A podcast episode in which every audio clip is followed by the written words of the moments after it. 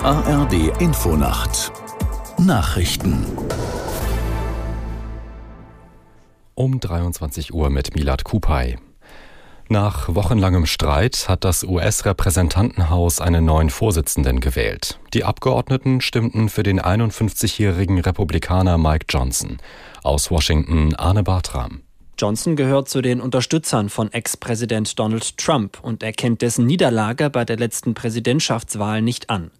Er ist der vierte Kandidat, den die Republikaner innerhalb von zwei Wochen für das Amt des Vorsitzenden nominiert haben. Alle vorherigen waren am parteiinternen Streit zwischen den Hardlinern und Trump-Unterstützern auf der einen und den traditionell Konservativen auf der anderen Seite gescheitert. Der vorherige Vorsitzende Kevin McCarthy war Anfang des Monats von den Hardlinern gestürzt worden. Israels Ministerpräsident Netanyahu hat sein Land in einer Fernsehansprache auf eine Bodenoffensive im Gazastreifen vorbereitet. Netanyahu ließ allerdings offen, wann genau die Truppen in das Palästinensergebiet einmarschieren werden. Aus Tel Aviv, Julio Segador. Die Entscheidung über den Zeitpunkt des Angriffs sei vom Kriegskabinett zusammen mit dem Generalstab einstimmig gefallen. Aus Rücksicht auf das Leben der Soldaten könne er aber keine Details der Operation sagen.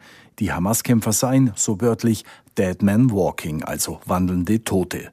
Den 7. Oktober, den Tag des Angriffs, bezeichnete Netanyahu als schwarzen Tag in Israels Geschichte.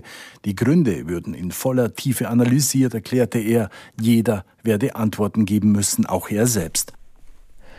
Bundeswirtschaftsminister Habeck hat Kritik aus den Reihen der Grünen an der Verschärfung der Abschieberegeln zurückgewiesen.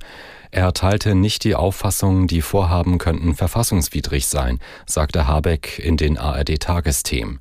Der vom Kabinett beschlossene Gesetzentwurf enthält unter anderem eine Verlängerung des Ausreisegewahrsams von 10 auf 28 Tage und erweiterte Befugnisse der Behörden bei Wohnungsdurchsuchungen. Die grünen Abgeordnete Polat nannte dies unverhältnismäßige Eingriffe in die Grundrechte auf Freiheit und Unverletzlichkeit der Wohnung. Seenotretter haben die Suche nach vier vermissten Seeleuten auf der Nordsee eingestellt. Sie haben keine Hoffnung mehr, die Männer noch lebend zu finden. Deshalb gehen die Behörden davon aus, dass bei dem Zusammenstoß zweier Frachter gestern fünf Menschen gestorben sind.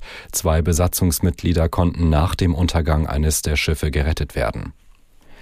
In der Fußball Champions League haben RB Leipzig und Borussia Dortmund Siege gefeiert. Leipzig bezwang am dritten Spieltag der Vorrunde Roter Stern Belgrad mit 3 zu 1.